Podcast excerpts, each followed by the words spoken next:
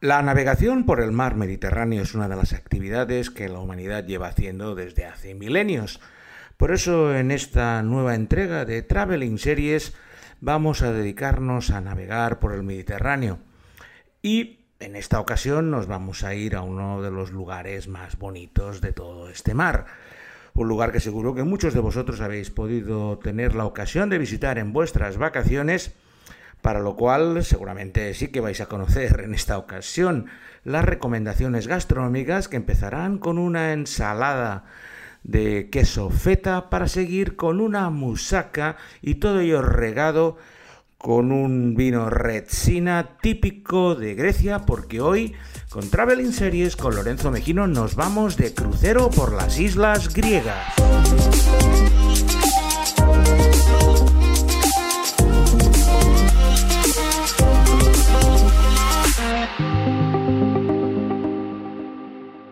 Y en este crucero imaginario por las series televisivas de las islas griegas, vamos a utilizar un medio de transporte de lo más televisivo, que no es otro que el barco de vacaciones en el mar, el crucero el Pacific Princess, que en uno de sus episodios fue rodado en las islas griegas yendo de una a otra isla. Sí, aunque no vamos a hablar de esta serie mítica y conocida, vamos a utilizar este crucero para ir de isla en isla por las Jónadas, las Cícladas y haciendo varias paradas para conocer las series de esos lugares.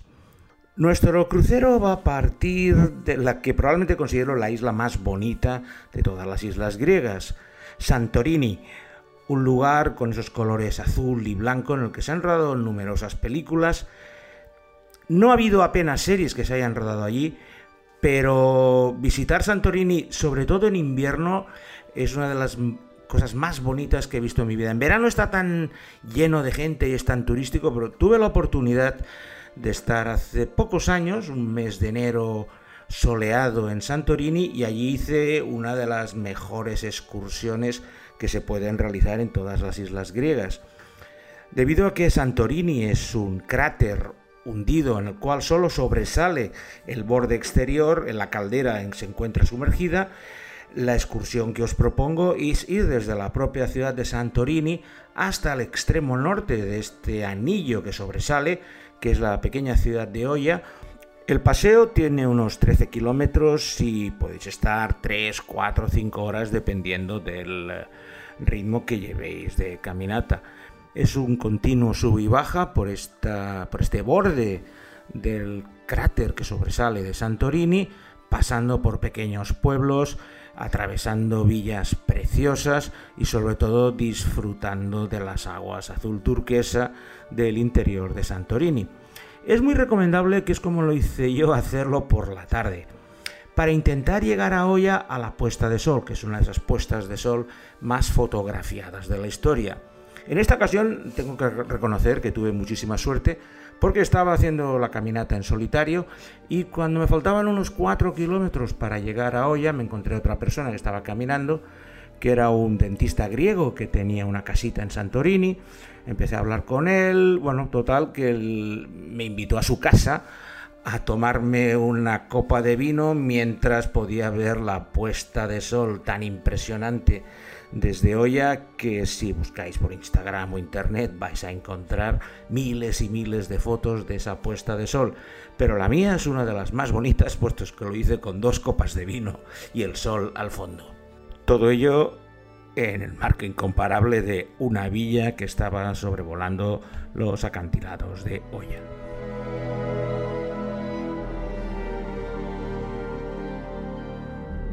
La siguiente parada en nuestro crucero por las islas griegas es una isla bastante cercana y muy conocida, puede que con Santorini de las más famosas de todas las islas griegas. Me estoy refiriendo a Mykonos, una isla muy turística donde en verano apenas se puede dar un paso porque está todo repleto y sobre todo es muy conocida por ser uno de los destinos principales de todo el mundo para el turismo gay.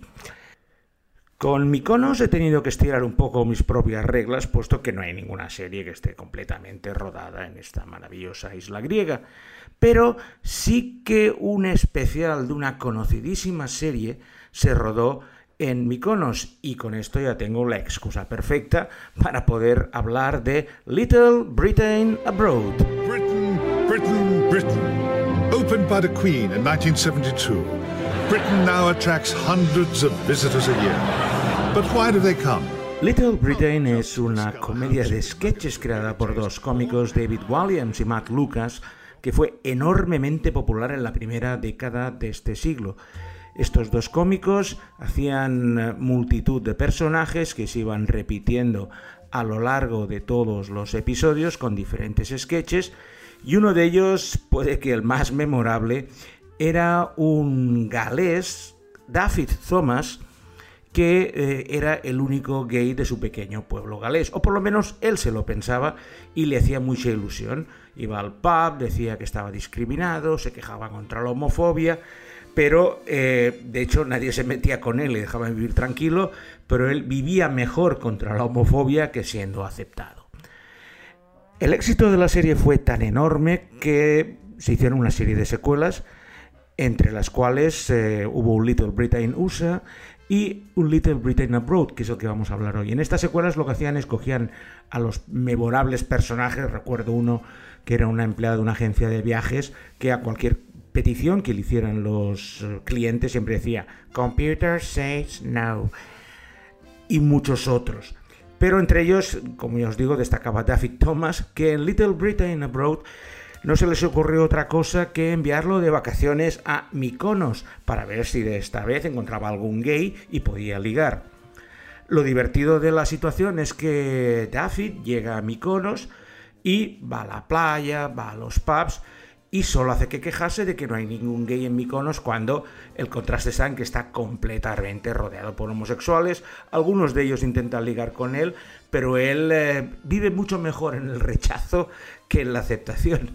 Y al final acaba, como siempre, diciendo que es el único gay en Mykonos, una de estas aseveraciones que por contradictoria es realmente hilarante.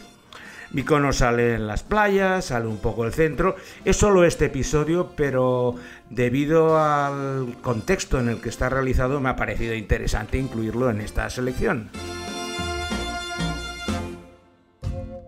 Cogemos nuestro crucero y nos vamos de camino a nuestra siguiente escala, que es la isla más grande de Grecia, Creta, que tiene 400 kilómetros de punta a punta es otro de estos lugares preciosos, lleno de montañas, donde mi lugar preferido, que es donde me lo he pasado mejor, es recorriendo uno de los lugares naturales más bonitos, un parque nacional, que se llama la Garganta de Samaria.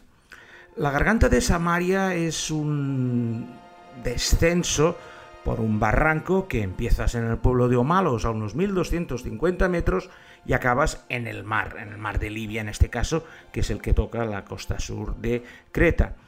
Lo espectacular es, bueno, vas bajando por un barranco hasta llegar a un, a un sitio que le llaman The Gates, que es una pared de apenas 4 metros de ancho, pero 300 metros de altura. Una, una estructura verdaderamente impresionante.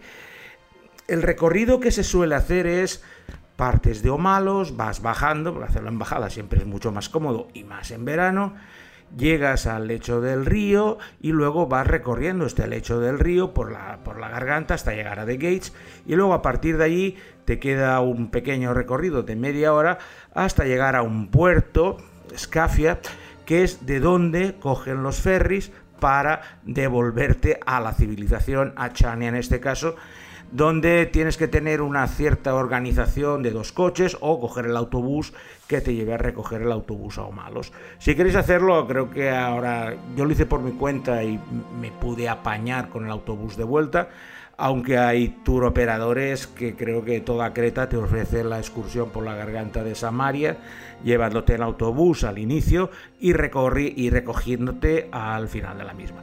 Es una excursión durilla porque tienes que bajar 1200 metros y si no estás muy acostumbrado vas a acabar con agujetas. Y en especial si vas durante el verano porque ya puedes llevar mucha agua porque el calor es bastante intenso y precisamente al estar en una garganta puedes sufrir una cierta deshidratación.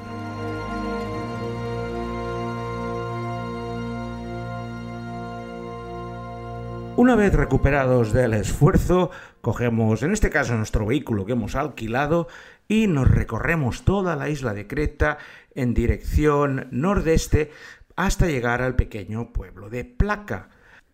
Placa es nuestro siguiente destino seriéfilo porque enfrente mismo del pueblo podemos ver una pequeña isla, Espinalonga, que en principio no era una isla, sino que era parte de la isla de Creta, pero durante la ocupación veneciana en la Edad Media decidieron eh, excavar la tierra que unía Spiralonga de la isla de Creta para poder fortificar la defensa de esta isla y hacer un fortín que defendiera la entrada de Placa.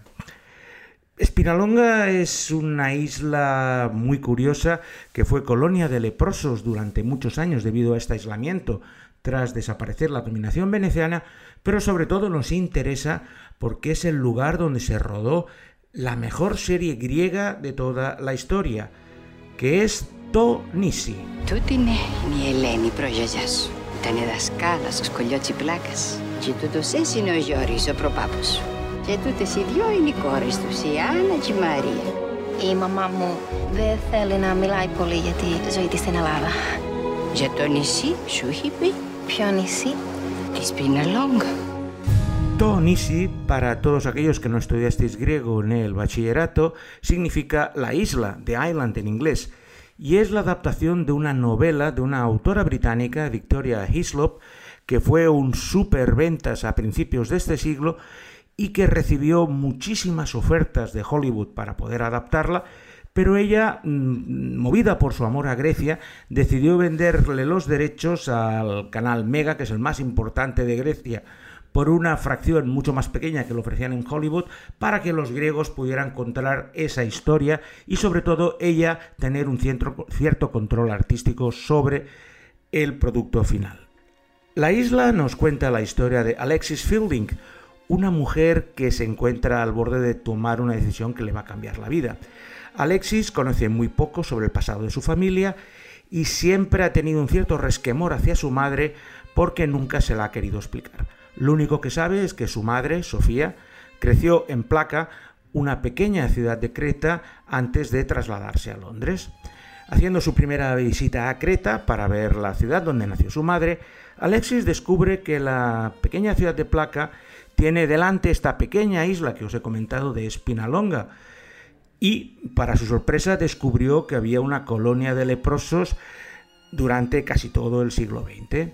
En Placa Alexis encuentra un viejo amigo de su madre, Fotini, que está preparado a explicarle toda la trágica historia de su familia que su madre le ha estado escondiendo toda su vida. La historia de Eleni, su abuela, y de una familia dividida por la guerra y la pasión. Alexis descubre la gran conexión que tiene con esa isla y en este viaje de autodescubrimiento personal buscando sus raíces. La serie es realmente excelente, es una serie costumbrista, digo, es lo mejor que se ha hecho en Grecia y con muchísima diferencia.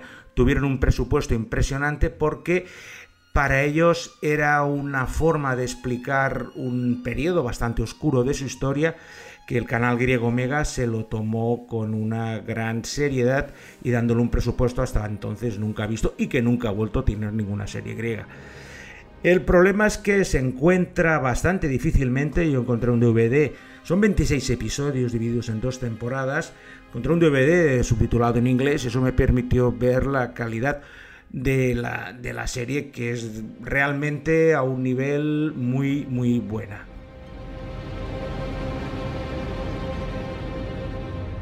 Tras visitar Creta, el Minotauro y todas sus leyendas, cogemos de nuevo el crucero del capitán Stubbings y ahora sí que tenemos una buena tirada en barco, puesto que vamos a rodear toda la costa sur de Grecia, el Peloponeso, para empezar a remontar por el mar Jónico hasta llegar a una isla bastante poco conocida que forma parte de las tres islas jónicas, por donde vamos a estar hasta el final del programa.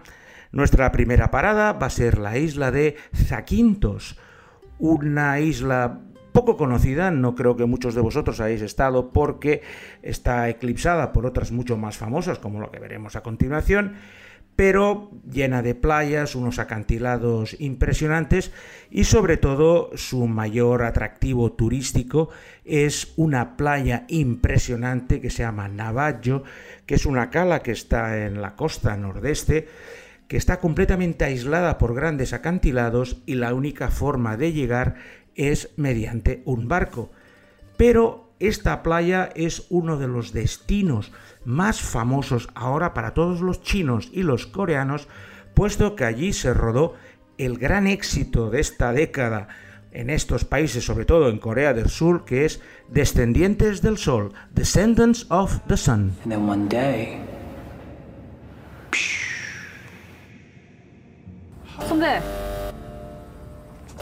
응답 바랍니다. 선배님. you'll never come back. Descendants of the Sun es un drama romántico en tiempos de guerra entre un soldado del ejército surcoreano y una doctora voluntaria de un equipo médico. Su primer encuentro es en Seúl, cuando tras un altercado con unas bandas el capitán lleva a una persona al ambulatorio médico donde está trabajando la doctora e inmediatamente surge una chispa entre ellos y tras los típicos malentendidos iniciales que siempre se producen en este tipo de relaciones, empiezan a salir juntos, empezando una historia de amor. El problema es que por una serie de razones al final acaban separándose y cuando se creían que nunca más iban a poder encontrar, se produce una de esas casualidades que solo se pueden dar en las series televisivas y el capitán Xi Jin es enviado con un equipo de las Fuerzas de Paz de las Naciones Unidas a un país imaginario llamado Uruk, que básicamente es Irak, devastado por una guerra interna, mientras que la doctora Mollón está como representante en un hospital junto a un equipo de médicos voluntarios. Estar en un lugar alejado, en, riesgos permanentes de guerra, hace que los dos se empiecen a reanudar su relación y en esto la playa de Navajo tiene un lugar preponderante. Tanto es así que cada año vienen decenas de coreanos a casarse en la playa e incluso chinos, puesto que fue la primera serie coreana que arrasó en China. Tuvo una audiencia de casi 300 millones de espectadores. Y ahora uno de los uh, atractivos principales de cualquier viaje de chinos y coreanos a Europa es ir a la a la isla de Zaquintos y concretamente a la playa de Navajo para fotografiarse hasta el infinito con esos acantilados verticales al fondo donde sus dos héroes se enamoraron por primera vez.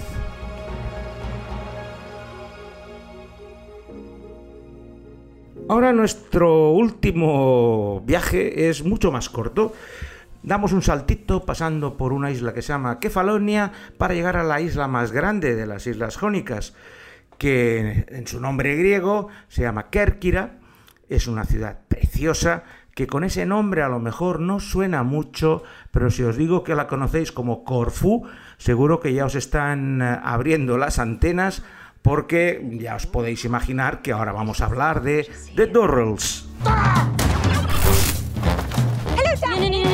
He's got three girls. I'll tell you why it's a bad idea to have three girlfriends. Because it's three more than you have. Well, I wouldn't kick any of them out of bed. Stop interfering. I'm trying to run a tight ship and keep them all happy. Theo, I really want to spend some time alone with Galini without you there. Do you know that vultures have intensely corrosive stomach acid?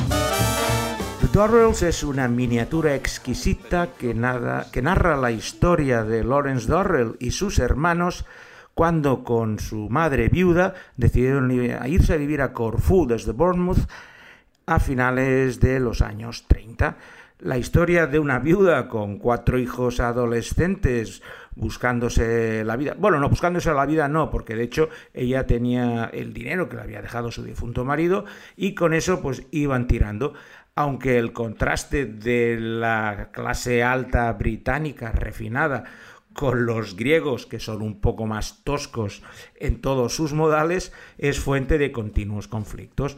Los cuatro hijos eh, son todo un compendio desde el escritor hasta el naturalista, que es Gerald Durrell, que es el más conocido por todos, que precisamente inició su afición por los animales y las plantas en su estancia en Corfú, donde llegó a tener un verdadero zoo en su casa para digamos, desgracia de su madre, que está interpretada por esa actriz tan maravillosa que es Kelly House, que al final acabó siendo productora ejecutiva de la serie, que ha durado cuatro temporadas, la tenéis en filming, ha finalizado este año y ha sido rodada en escenarios naturales de Corfú.